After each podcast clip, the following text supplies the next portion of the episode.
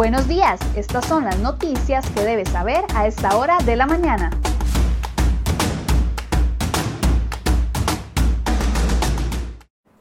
Martes 12 de enero, muy buenos días. Muchas gracias por acompañarnos en una edición más de Cerro y Noticias. Vamos de inmediato a ver las informaciones que hemos preparado para el día de hoy.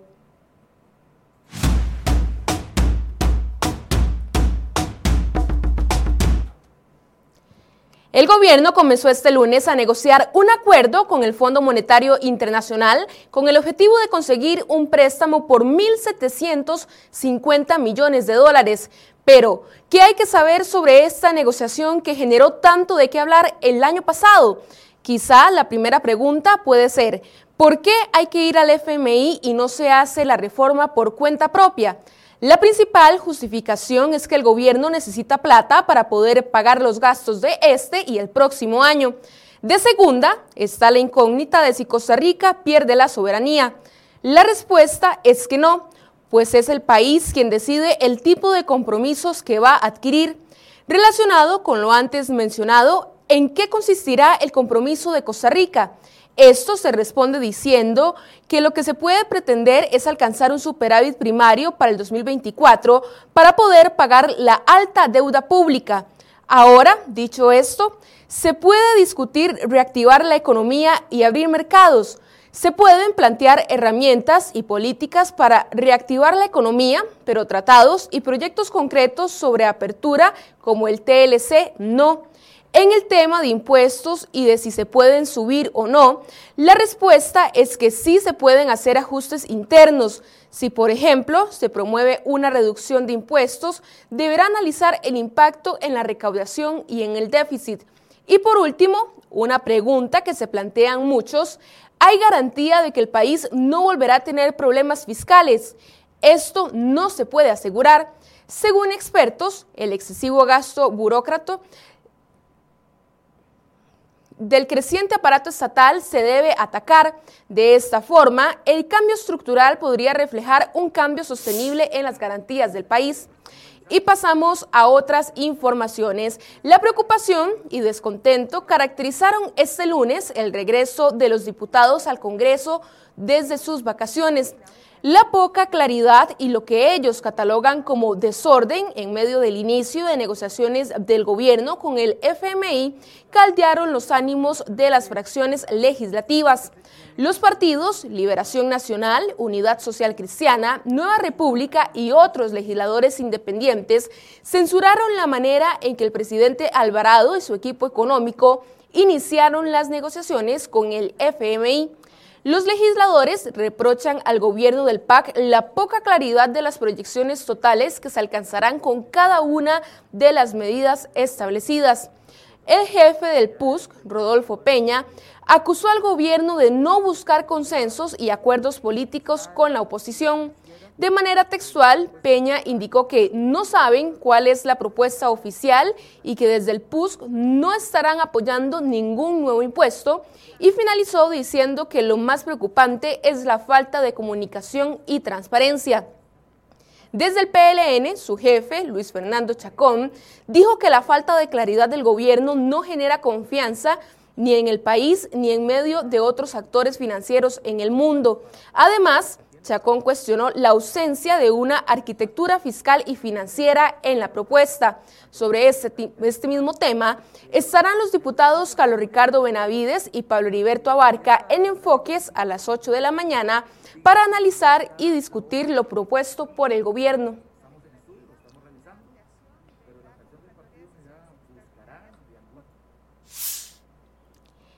Este lunes, la Casa Presidencial recibió a los diputados con una lista de, 67 proyectos de ley para que los discutan en las sesiones extraordinarias del Congreso que se reanudaron este 11 de enero. Presidencia puso a conocimiento de los diputados dos proyectos de ley que generaron polémica a finales de 2020 y que sin duda alguna lo seguirán haciendo en este 2021. Se trata de los expedientes para eliminar la exoneración del pago de impuesto de renta al salario escolar de los empleados públicos y otro para imponer un impuesto a los premios de lotería. Asimismo, el gobierno y los diputados no alcanzaron un acuerdo sobre el tema del empleo público. El PLN, en el PLN hay diputados que optan por respaldar la iniciativa presentada por el Poder Ejecutivo desde el 2018, mientras que por otro lado hay quienes apoyan una propuesta alternativa de su diputado Roberto Thompson. Sin embargo, este lunes, el jefe de esa fracción, Luis Fernando Chacón, dijo que la fracción respalda la propuesta del Ejecutivo y que el texto presentado por Thompson tomará aspectos para mejorarlo. Además, el gobierno emitió un comunicado de prensa en el que indicaron que se emitió un decreto que limita el crecimiento de las transferencias corrientes a un máximo del 0.51% anual para los próximos cinco años así como se reduce la ejecución anual de las partidas de adquisición de bienes y servicios, servicios especiales, suplencias y remuneraciones eventuales.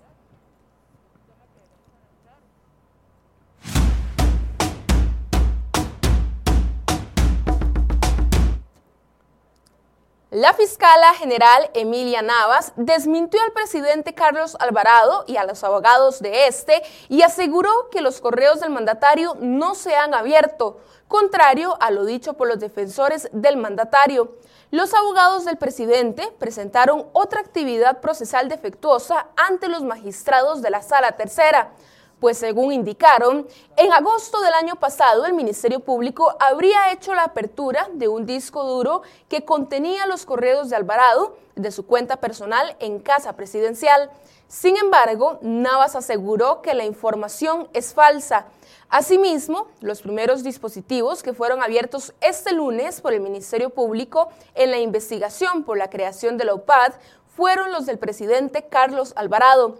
Se trata de dos llaves de almacenamiento, dos teléfonos y una computadora. Así lo dio a conocer la abogada penalista Gloria Navas, quien acusó al gobierno por la creación de dicha unidad por medio de un decreto. En la lista sigue la apertura de los dispositivos decomisados al exministro de la Presidencia y diputado del PAC, Víctor Morales Mora, por último, se obtendrá la información de los otros seis imputados en el caso. Al presidente Alvarado se le investiga por tres presuntos delitos. Estos corresponden a prevaricato, violación de datos personales y abuso de autoridad.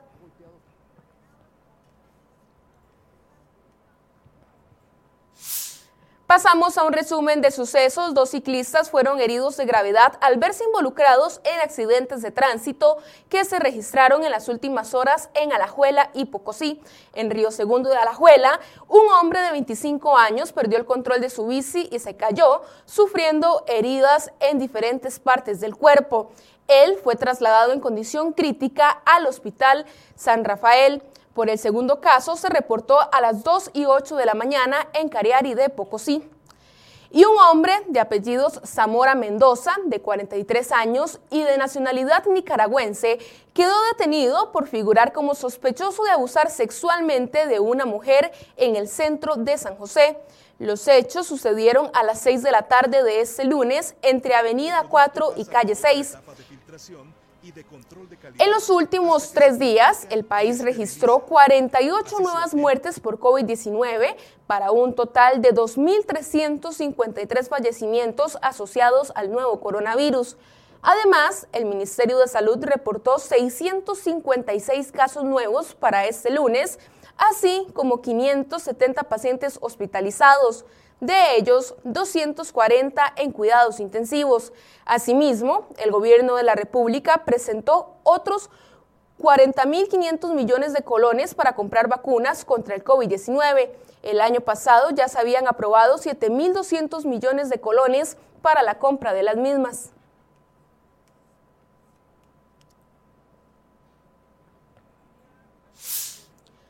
La fiscala general Emilia Navas confirmó que a finales de diciembre recibieron una prueba financiera de suma importancia que será usada como parte del caso Cementazo. Dicha prueba fue enviada desde Hong Kong, China. Entre noviembre del 2011 y octubre del 2016, el importador de cemento chino, Juan Carlos Bolaños Rojas, y su ex empleado, el oriental Dai Winping, crearon en Panamá y Hong Kong cinco sociedades offshore Dos de esas empresas administradas en Hong Kong y en Panamá el préstamo de más de 30 mil millones de dólares otorgado por el Banco de Costa Rica para importar cemento chino. Antes del cierre colectivo recibimos la prueba que estábamos esperando desde hace dos años de Hong Kong, que era indispensable tenerla, dijo Navas. La fiscala general explicó que están avanzando con la requisitoria fiscal por conveniencia y por oportunidad y para reducir los plazos de revisión de la Fiscalía de Probidad, hemos decidido que dos fiscales entren a conocer los avances de la requisitoria fiscal. Hay dos personas que están analizando la prueba, explicó. Las sociedades investigadas son JCB Constructora y Alquiler SA Panamá, Silk Road en Panamá SA, Sinocen Panamá SA, Sino Building Materials Hong Kong Inc. Panamá y Sino Building Materials Hong Kong Limited. CR hoy intentó obtener una posición del abogado defensor de Juan Carlos Bolaños sobre esta prueba, sin embargo, a la hora del cierre de la edición no respondió.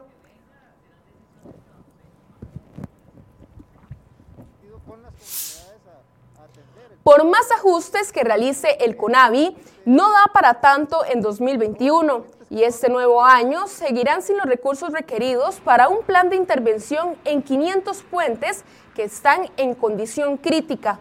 Esa numerosa cantidad de estructuras ubicadas en distintos puntos del país requieren algún tipo de intervención de carácter urgente, pero las arcas estatales no cuentan con los 300 millones de dólares necesarios para los arreglos.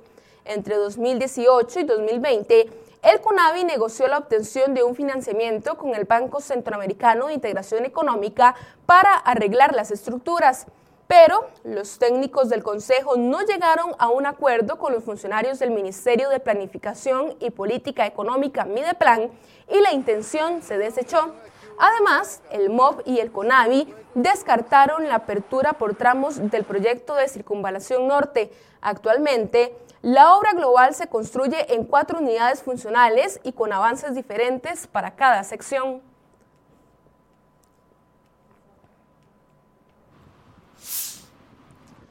La liberacionista Yoleni León y la independiente La Rosa Bolio celebran el freno que se le puso a las tarifas del Instituto Costarricense de Acueductos y Alcantarillados AIA. Durante este 2021, la ARECEP no aprobará ningún aumento en las tarifas de este servicio como castigo debido a los enormes problemas de gestión que atraviesa la institución. En otras informaciones, el MEP definió una serie de lineamientos para el primer semestre del curso lectivo de ese 2021, entre ellos que los estudiantes y docentes con factores de riesgo deben esperar para volver a las aulas. El regreso a clases está programado para el 8 de febrero. Serán los niveles superiores los primeros en volver a las aulas y posteriormente se irán incorporando los restantes niveles. El Sindicato de Trabajadores de la Educación SEC insistirá en la necesidad de que el personal docente esté vacunado antes de volver a las aulas. En un comunicado, el gremio indicó que el próximo 19 de enero se llevará a cabo una reunión donde se abordarán estos temas, donde indican que no hay diferencia entre el 2020 y 2021. Y este lunes, con el apoyo afirmativo de 39 diputados, el Congreso aprobó en su trámite de primer debate un proyecto de ley que declara como héroe de paz al expresidente de la República en tres periodos, José María Figueres Ferrer. El proyecto, impulsado por el presidente del Congreso, Eduardo Cruzan, solo contó con el voto negativo del diputado frente amplista José María Villalta y la oficialista Paola Vega.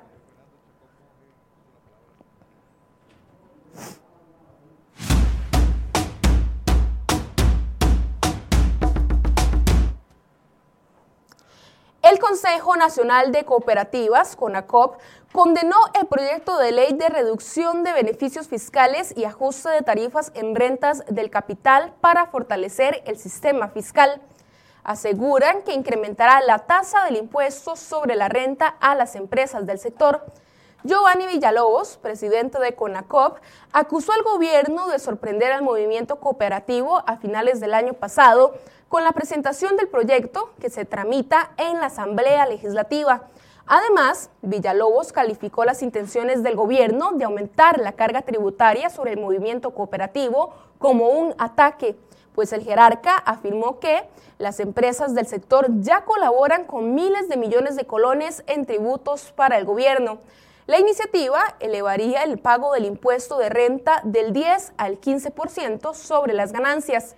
Según sus estimaciones, hasta octubre del año pasado, el movimiento cooperativo habría tributado 22 millones de dólares por el pago del impuesto sobre la renta. Por esto, el jerarca del cooperativismo anunció la oposición del sector al proyecto de ley que forma parte de la propuesta que el Poder Ejecutivo le hará al Fondo Monetario Internacional.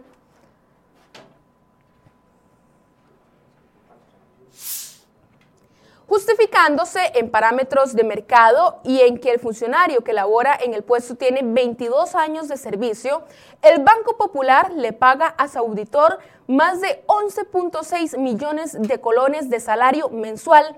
Es el salario más alto entre los auditores de los bancos públicos, pues quien se desempeña como auditor del Banco Nacional percibe 10.2 millones de colones al mes, mientras que el del BCR gana un salario de 8.1 millones de colones. La información la confirmaron a este medio de comunicación las oficinas de comunicación de los tres bancos citados. El auditor interno del Banco Popular tiene un salario un 13.7% más alto que su colega del Nacional y un 34.8% mayor al, al jefe de auditoría del BCR. Al comparar el tamaño de los patrimonios de los tres bancos públicos, la diferencia salarial de sus auditores se hace más notoria. De acuerdo con un ranking de los 25 bancos centroamericanos más grandes, que publicó el medio salvadoreño especializado en finanzas, eleconomista.net, estas son las cifras de abril de 2020. El Banco Popular tenía un patrimonio de más de 6 mil millones de dólares, mientras que el nacional era de casi 12 mil millones y el del BCR de más de 8 mil millones de colones.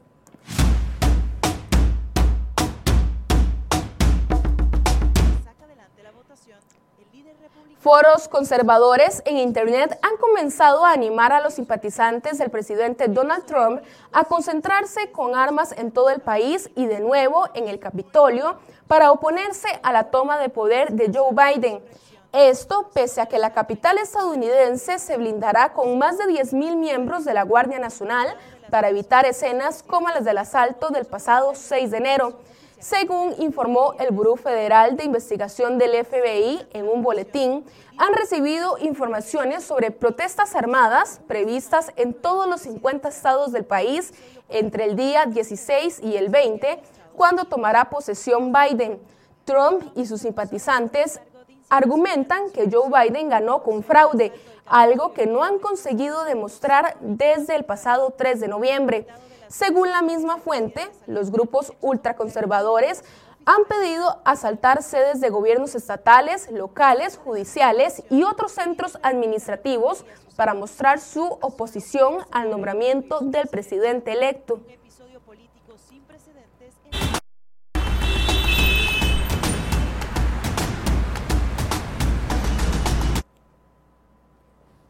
7 y 39 de la mañana, momento de realizar el reporte del tránsito. Iniciamos en la rotonda de San Sebastián, donde vemos un tránsito bastante favorable esta mañana. Continuamos en el sector de Atillo 8, esto es la vía Pavas-La Uruca, donde observamos una cantidad importante de autos y un poco de presa en esta zona. Ahora nos vamos hasta el sector de Boliche de Cariari, esto es la vista hacia San José, donde no hay dificultad alguna para todos los conductores que tratan de ingresar en esta mañana a la capital. Y cerramos este recorrido en el sector de Taras, la vista hacia Ochomogo, donde se ven bastantes autos esta mañana, el tránsito un poco lento.